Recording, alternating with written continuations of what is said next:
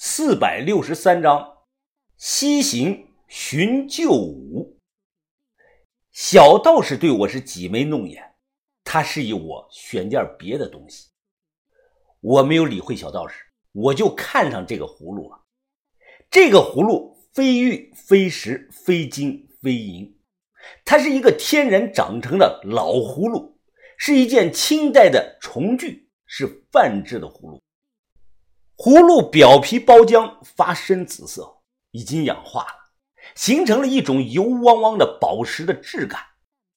葫芦盖可以打开，上面保留有原始的葫芦蔓，这种蔓在行业里叫龙须。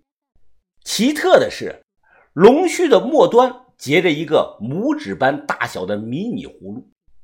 这还不算完，在迷你葫芦下方。还保留有一段的龙须，龙须的底下竟然还长有个指甲盖般大小的迷迷你葫芦。这种一须一蔓三葫芦，简直是大自然的鬼斧神工。以前别说见了，听都没有听过。还有更牛的，大葫芦肚子那里啊，有个浅浅的人名款大李六。此人是清代制作重具的大家。他做的这个葫芦啊，专供皇室宗亲以及皇子贝勒爷们玩耍。民国时期，他的一个普通葫芦能卖到这个上千大洋，所以大理六是不折不扣的葫芦之王。这个东西啊，我敢拍胸脯说，全球就一个，不可能发现第二个了。别的这个官窑瓷器是贵重不假，但故宫、国博。都有类似或者是一模一样的，这个葫芦没有，它就是孤品。碰到玩虫的这个人，一旦见到这个葫芦，我相信到时候一定会跪在地上哭着求我卖给他们。那个拐棍呢，撑死也就是个十来万的东西。这次我赚大发了，当晚就住在了这个道观的客房里，一夜无话。清晨时分。我被窗外叽叽喳喳这个鸟叫声给吵醒了，推门出去，看到小道士正坐在门口发着呆呢。风吹散小道士这个长发，他一身的道士的长衫，眼神落寞，一时不太像从前那个满口脏话、潇洒人生的小道士了。早啊，怎么在想你师傅啊？小道士靠在门上，他苦涩的一笑。他突然扭头反问我：“小巷子，你活着就是为了挣钱吗？你有没有特别在意的人呢？”你他妈这是纯废话！我当然有在意的人了，有几十个人呢。别大早上就耷拉个臭脸。马道长只是说缘分已尽，又没有明说把你逐出门下。三官，缘分已尽这一套说辞只是弱者逃避的借口，强者是不需要缘分的。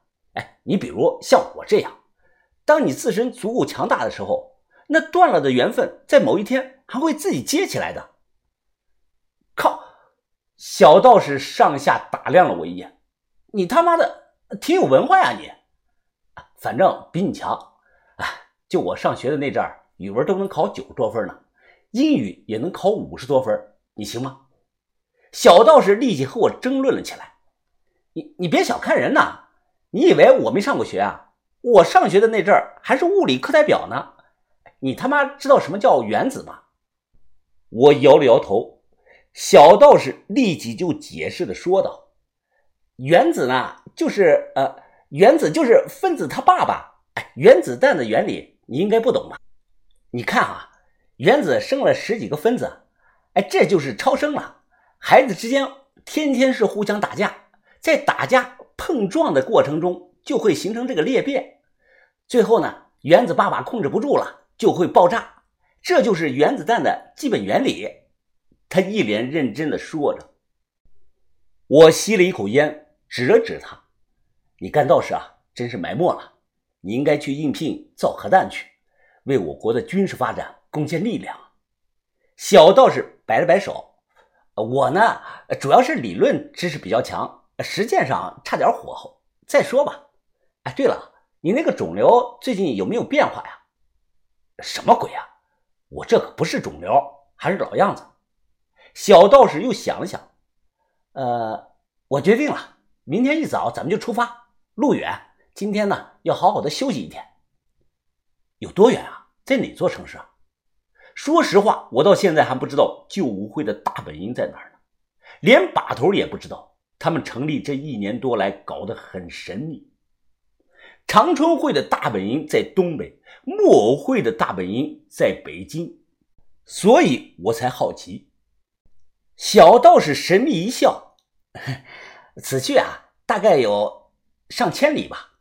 我们大本营固若金汤，易守难攻。呃，这么说吧，就算长春会和木偶会的顶级高手们联手来攻，那我们呢也丝毫不惧。”我们那里不通陆路，不通水路，只能是走空路。小道士还卖关子，他描述的具体在哪座城市呢？这个城市历史悠久，但在地图上又很不起眼。我提前透露十二个字，看是谁第一个猜对的。中天楼、华光楼、白塔山、南京关。隔天。我们告别了道手，一行三人直奔天府之国。没错，何卫武、谢启荣、哲武、救苦真人等等，救武会所有大的高手集合地，救武会的大本营就在阆中。早年那个电视广告还有印象：“五粮春光灿烂，香醉人间三千年。”然后几个男的提着这个木桶，妈的，笑着在水上跑。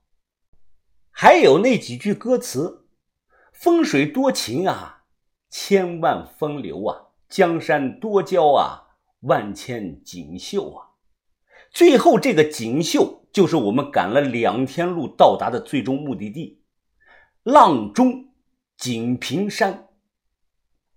小箱子，还有这位于师傅。从这里上去，我们就要坐缆车了。看车人呢是轮值的，这两天轮值的应该是兵爷。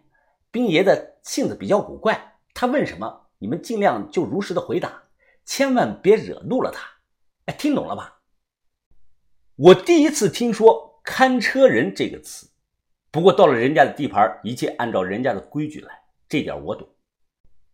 想到今天即将再见到谢启荣。我一度的连续的深呼吸，调整自己的状态，让自己千万别露怯。好几年了，我向云峰早已不是吴下的阿蒙，我不应该还这么怕他，我应该勇敢的去面对他，尝试直视他。山中炎热，小路难走，跟着小道士翻过山头，那个景色可以用天险二字来形容。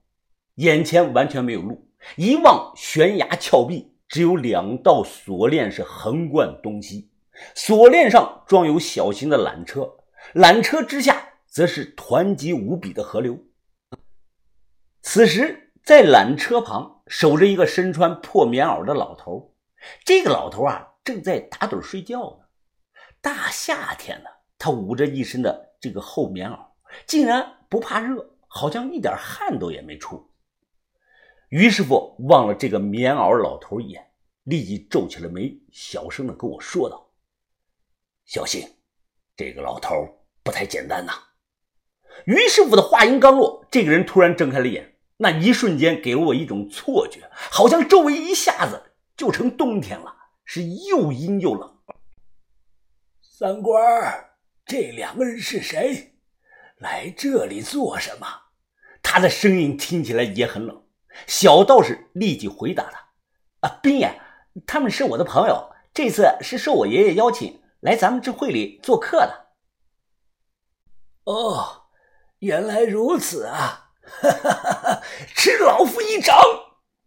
他毫无征兆，突然闪身到了我的身前，二话不说，抬起一掌，直冲我的胸口就拍过来了。